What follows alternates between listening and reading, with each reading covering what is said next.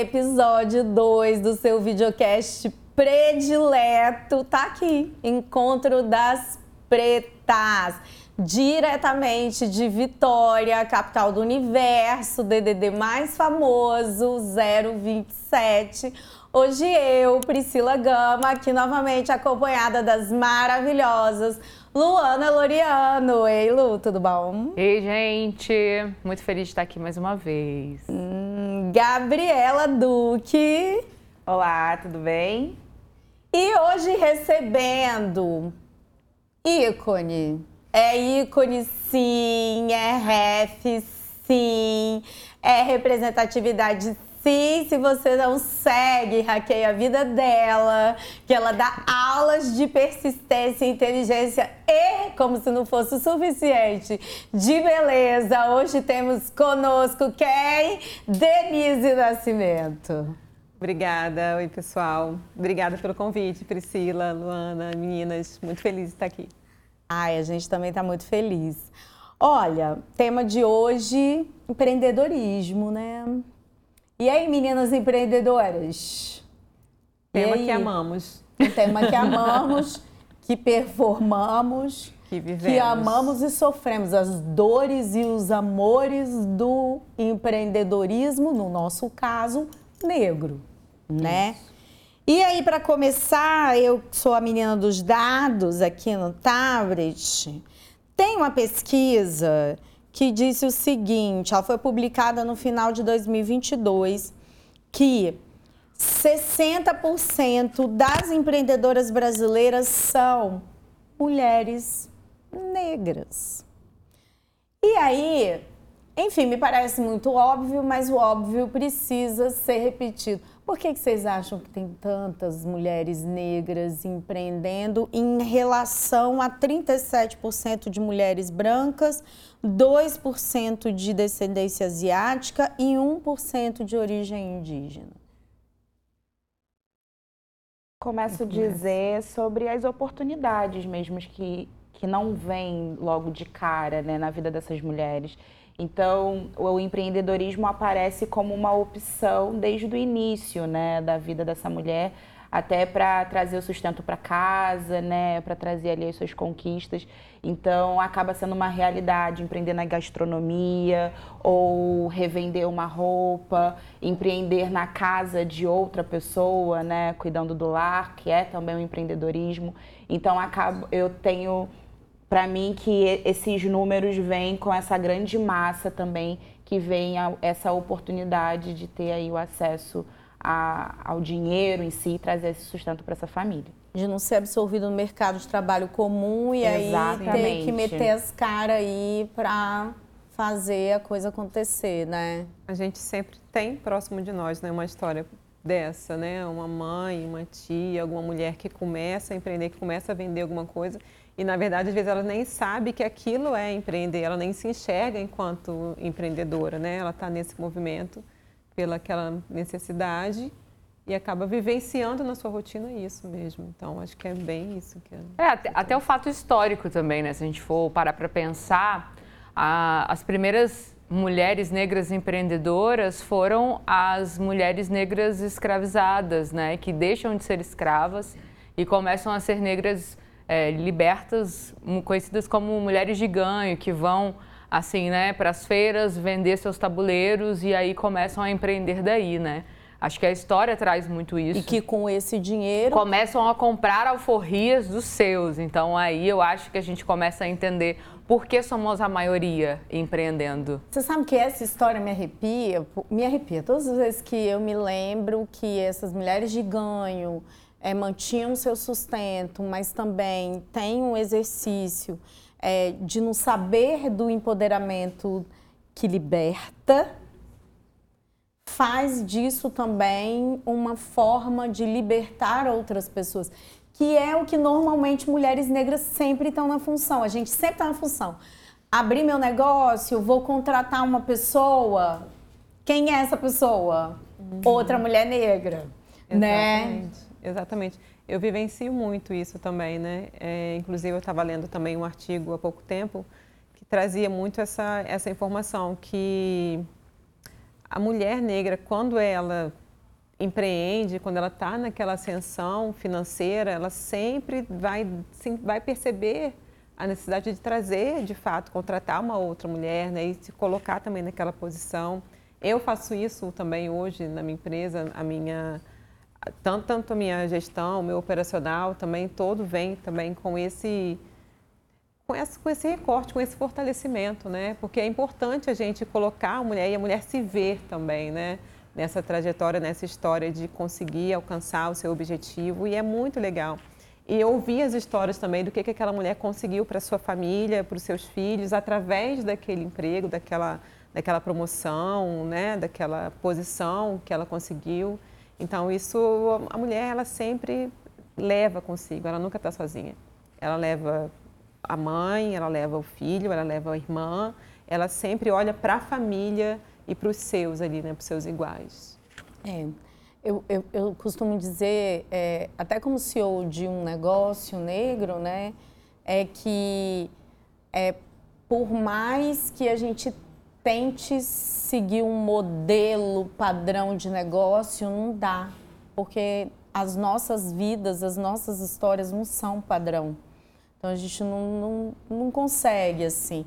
O que humaniza também traz uma oportunidade de humanizar é, o, a diversidade e a inclusão. Eu acho que grandes aulas de diversidade e inclusão e como a diversidade, a equidade, a inclusão, a liderança feminina pode trazer de benefícios, de dados de impacto positivo mesmo para o negócio, estão aí já rodando há muitos anos nos, nos, empreende, no, nos empreendimentos negros aí de todo mundo, né?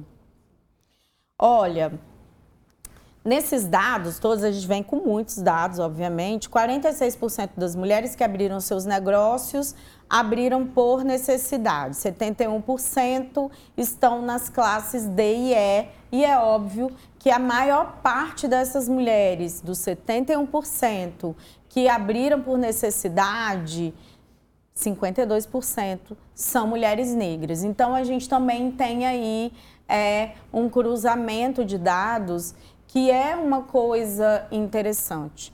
E aí, agora, para a gente só orientar uma coisa, né, que pouquíssimas mulheres ainda, empreendedoras negras, conseguem ascender em seus negócios. Começam por necessidade, avançam na oportunidade e ascendem aí no empreendedorismo que passa a ser vocação, né? Conhecendo o seu, a sua trajetória bem próxima, é, eu consigo ver essa mulher que começa por oportunidade. Eu queria que você contasse isso pra gente é, por necessidade, necessidade não está satisfeita, uhum. de, enfim, você vai contar, que acende e aí vê uma oportunidade de viver desse empreendedorismo e aí se profissionaliza e aí você é hoje uma empreendedora referência, uma empreendedora é, de formação, uma empreendedora nata, né? É, na verdade eu costumo falar que a gente empreender, na verdade, é, um, é uma profissão. Você precisa estudar, você não nasce sabendo empreender, né? Você se torna, você faz medicina, você faz engenharia, você não faz empreendedorismo. A gente não tem na nossa estrutura curricular, né, de estudos, você não, você não sabe empreender. Eu acho que é por isso também que a maioria dos negócios eles não perduram, né? Porque a gente não tem esse conhecimento e é fato, a gente precisa ter esse conhecimento. Eu comecei a empreender por por não me ver é, é, sendo respeitada dentro do meu ambiente de trabalho, no sentido de respeitar o meu estudo, a minha pesquisa. Então, assim, as mulheres estudam, né? A gente estuda, a gente se dedica. Então, eu tenho graduação pós. E aí, quem era, quem conseguia ali a, a, o, o, o local, né? Quem conseguia subir, nunca era eu. Eu sempre ficava diminuída no meu espaço de trabalho.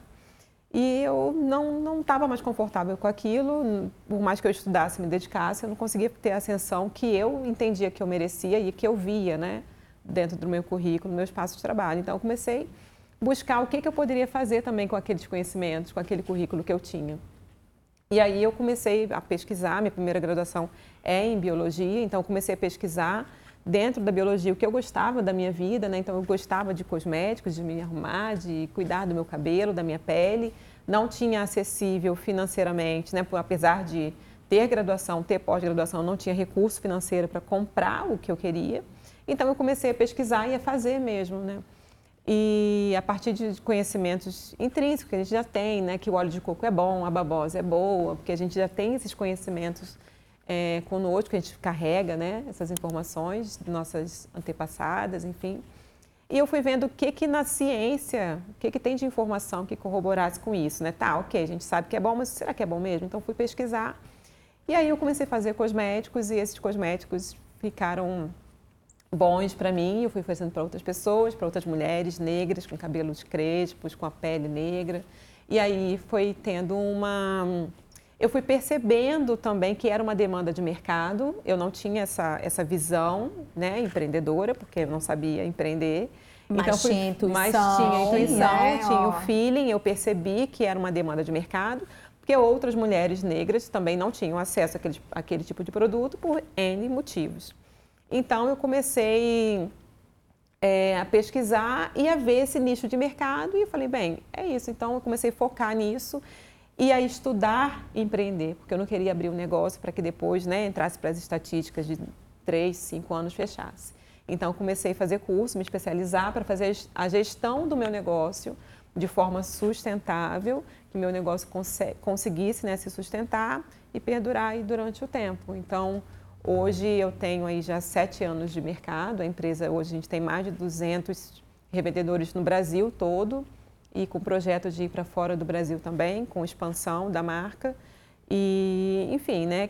Porque o, o mercado da beleza é um mercado bilionário. E o meu, a minha ideia enquanto bióloga, enquanto empreendedora, é fazer a diferença de fato, né? Então, qual que, o que, que eu posso fazer dentro desse mercado? Porque é um mercado bilionário, mas é um mercado explorador, é um mercado que contamina, Extrativista também, né? é um mercado que contamina o meio ambiente, é um mercado que contamina as pessoas, sendo pelos resíduos químicos de produção, seja pelos, pelos resíduos é, socioeconômicos, né, por conta das questões extrativistas, enfim. E a gente num país biodiverso igual ao Brasil, então fui pesquisar esses ativos naturais, fomentar essas cadeias de produção, olhar esses elos de produção, a gente consegue então fazer conexões com o produtor, com os ribeirinhos, porque eu trabalho com recursos da floresta amazônica, então são ativos naturais que estão lá. Então a minha conexão da forma de, da, do processo de extrativismo são com as pessoas que moram lá, que vivem lá, com as cooperativas, os ribeirinhos, aquelas populações tradicionais que estão ali naquele local. Então a gente entrega o recurso para quem precisa.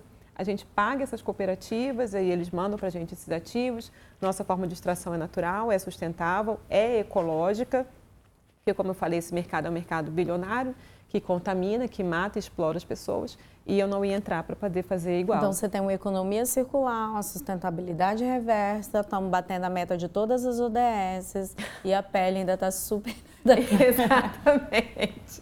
E ainda sai linda desse processo. Exatamente. Você estava falando né, de, de não parar de se qualificar. Eu lembrei de uma frase da Dani Formigueiro, que é uma chefe que eu super admiro de BH, e ela fala assim: Eu foco na minha qualificação, porque mulheres negras são, são intimidadas o tempo todo. Então, eu foco na minha qualificação, o que me dá um cansaço extra, porque eu ainda tenho que olhar o meu negócio, a linha de Isso. produção do meu negócio, enquanto eu me qualifico para sempre. Eu, Priscila, me intitulei estudante intermitente, né?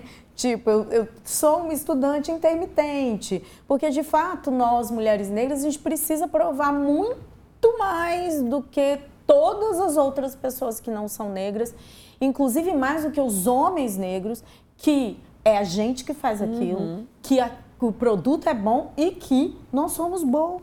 Exatamente. Que tá, que, né?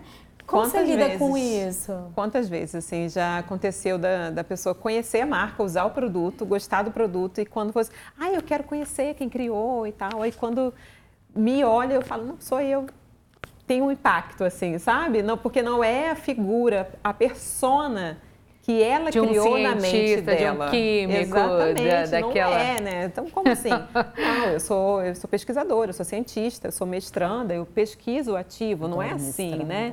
Já bota É. já o currículo. Já dá o- já dá, já dá o é, LinkedIn, a o currículo lá. já tá cheia. É, é o, curri... é o LinkedIn, o currículo lá. O pessoal aquela- precisa aprender a fazer uso desse É, eu, eu recurso. gosto de falar que eu sou cientista, porque a ciência, ela está em nós, ela, a- e a gente precisa é, fazer com que a população entenda que o- a pessoa que pesquisa é um cientista, seja na área de humanas, né? enfim, biológicos, como no meu caso, farmacêutica, mas a gente está aqui para entregar para a sociedade produtos e, e qualidade de vida, né? Então, quando a pessoa vem me perguntar, e quando eu sinto esse impacto, eu falo, sim, sou eu, aham, jogo as tranças, sou eu, sou cientista, pesquisadora, mestranda e várias outras coisas, se quiser, meu currículo. E é muito bom a gente destacar também o fato de você ser uma mulher pesquisadora que está à frente de um empreendimento sustentável, batendo todas as metas, né? Porque muita gente distancia muito essa questão da academia e do, empreender, e do empreender, do fazer negócio, do fazer o network, o dinheiro rodar, né? Muita gente distancia e fala assim, ah, o campo da pesquisa vai ficar só na academia, eu não vou ganhar dinheiro com isso, não posso ganhar dinheiro. E aí e acaba se distanciando e se colocando nesse lugar de ah, a academia não vai me dar frutos, eu vou ficar nisso e não posso empreender a partir disso. Quando a gente traz a sua experiência enquanto acadêmica, porque é isso, né? Enquanto cientista pesquisadora, você nunca vai parar de pesquisar porque você precisa ainda criar mais produtos para o Exatamente. seu, pro seu negócio, renovar o estoque, trazer coisas e tudo mais. E para isso você precisa também ficar de olho na produção e, e tocar o seu Exatamente. negócio. Então é bom também para as pessoas entenderem que o empreendedorismo, o afroempreendedorismo também dá para ser feito a partir da academia. Porque os nossos, né, pe- pessoas negras, acabam meio que se distanciando. Ou eu vou ser acadêmico e vou estudar eternamente, vou ser pesquisador apenas. Eu não consigo linkar o empreendedorismo, o meu fazer é, pesquisador com o empreender. Sim. No, no Das Pretas, a gente tem um time que todos empreendem de alguma forma com as suas pesquisas, com os seus estudos. E eu acho que é bom a gente linkar isso e, e deixar claro que é possível empreender É. a partir das nossas pesquisas também, né? E, e paga bem, gente. Gente, cadê as cientistas, as pesquisadoras Sim, amadas? Sim, é, e na verdade é tão bom você ver a sua pesquisa chegando para a sociedade, né? Como que você Sim, vai se materializando, se né? materializando, de fato. Como que você vai entregar? E, porque eu, eu sempre falo assim, o cientista ele, ele tem a obrigação de entregar para a sociedade alguma coisa.